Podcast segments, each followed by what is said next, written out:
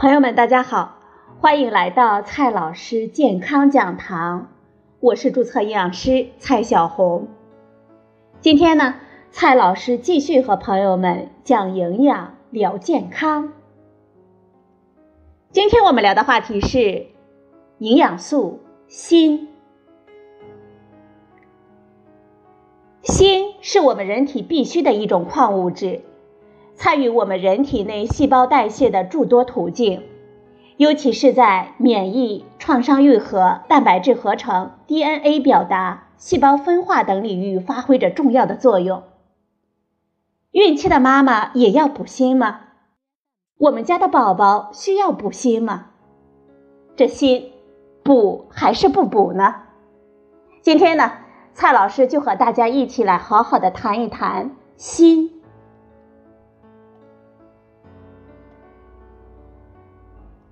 锌是我们大家身体中三百多种金属酶的催化剂，百分之八的人类基因组需要锌作为结构中的一部分。锌调节着上千组基因的表达。虽然锌被称为微量元素，但是呢，锌的作用可是大大的，助力着婴幼儿的成长，提高我们的免疫力，调节食欲。促进我们伤口的愈合，还有生殖系统发育和大脑认知能力的发展都离不开锌。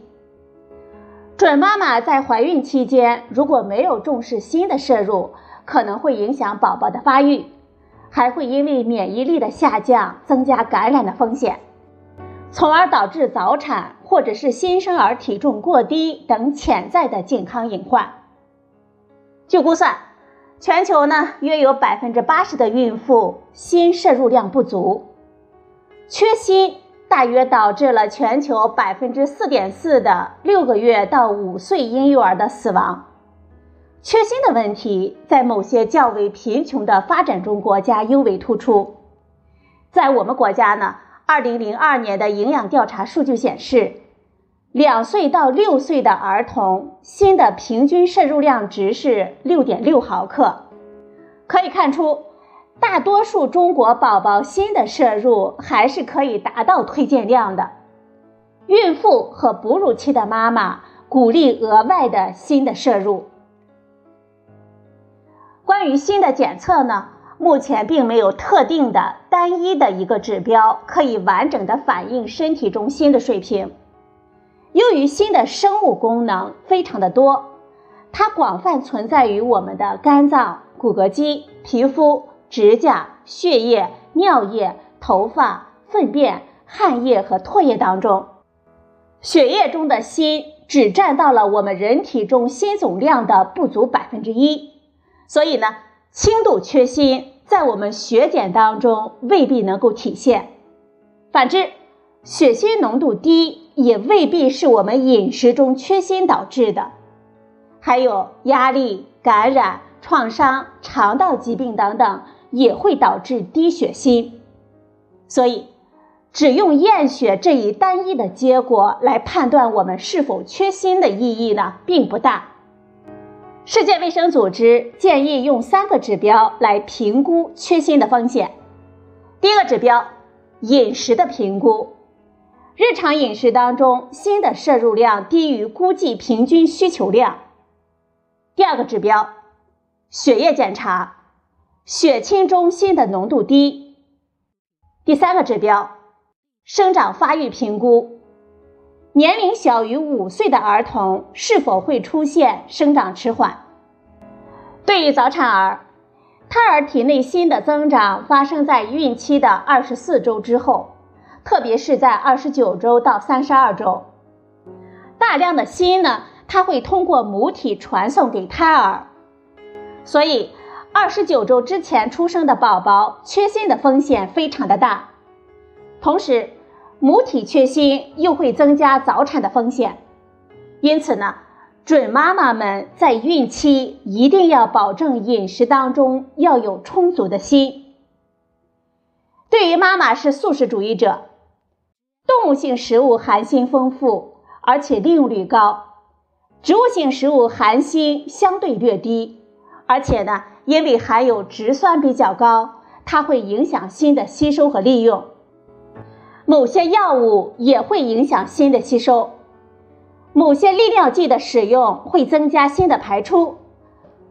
皮质类固醇类激素它会影响锌的吸收。给大家说一下植酸，刚才说到呢，植酸会影响锌的吸收。植酸它又叫肌醇六磷酸，植酸呢可以与钙、镁、铁、锌等金属离子产生不溶性的化合物，从而导致这些矿物质在我们体内的有效利用率降低。但是呢，植酸并不是坏东西。植酸的抗氧化特性备受保健品行业的关注。植酸被分解之后，还能够产生有助于抗疲劳的肌醇。所有的食物都是有两面性的，再好的食物呢，也不是多多益善。有缺点的食物，我们也能从中获得益处。宝宝的食欲不佳、发育不良、瘦弱矮小、皮疹。伤口愈合不良，这些呢是我们常见的缺锌的症状。如果宝宝有这些症状，我们确实需要警惕了。但是呢，这些症状并不是缺锌所独有的，很多其他的疾病，或者是环境气候的影响等等，也可能会引发这些症状。综上所述呢，是否缺锌需要我们综合的评估。能否获得足够的锌，不光取决于我们的摄入量，还取决于锌的生物利用率，也就是是否容易被我们消化吸收。先来看一下母乳当中的锌，母乳中含有丰富的锌，而且吸收利用率非常的高。而饮食是决定妈妈体内锌含量的主要因素之一。在美国和澳洲呢？他们建议孕期的妈妈每天要比怀孕之前多摄入两毫克到四毫克的锌。如果妈妈饮食中锌充足，而且乳腺组织对锌的吸收正常，母乳呢完全可以提供宝宝足量的锌。但是研究发现，在哺乳期间，锌在母乳中的含量是不断减少的。如何提高哺乳期母乳中的锌，尚待更好的解决方法。另外呢，在宝宝六个月之后开始添加辅食，可以获得更多的锌。再来看一下动物性的食物，像肉类，牛肉、羊肉、猪瘦肉，还有海鲜，像干贝、牡蛎、虾等等，还有动物的内脏、鸡蛋、牛奶等等。都是良好的锌的来源，而且呢，它们的吸收利用率非常的高。还有看一下我们的植物性食物，坚果像核桃、腰果等等，豆类像大豆、黑豆等等，还有我们的全谷物、全麦面粉、糙米等等也富含锌，但是其中的植酸呢，也会影响锌的吸收。所以，锌在植物性食物中的吸收利用率比较低。精白米面经过加工，损失了大量的锌。所以呢，我们稍稍的来做一下计算。作为准妈妈或者是哺乳期的妈妈，如果我们每日能够吃到两份，每一份呢是八十五克，也就是手掌大小的瘦肉或者是海鲜，还有一到两杯的牛奶，一小把的坚果。一百克的全谷物，这样呢就能够达到我们新的推荐摄入量了。开始添加辅食的宝宝可以选择肉泥、鱼泥、蛋黄、牛奶、核桃粉等等。很多准妈妈说了，这锌到底是补还是不补呢？告诉大家，我们要视情况而定。虽然孕期和哺乳期的妈妈的锌的需求量是增大的，但还是可以通过均衡的饮食来充分获得。如果妈妈身体中锌充足，而且乳腺组织对锌的吸收良好，没有其他疾病的宝宝可以通过母乳来获得足量的锌。母乳中的锌的含量虽然在哺乳期会降低，但是通过给宝宝添加辅食，也能够满足宝宝对锌的需求。多组研究显示，孕期准妈妈使用锌的补充剂，能够降低早产的风险。如果妈妈们还是担心自己缺锌，想买一点补充剂，只要按照说明正常的服用，一般呢是安全的。但是呢，这锌也不是越多越好，过量使用锌补充剂会导致我们恶心、呕吐、腹痛、贫血等等，还会影响其他微量元素，像铁、铜等的代谢。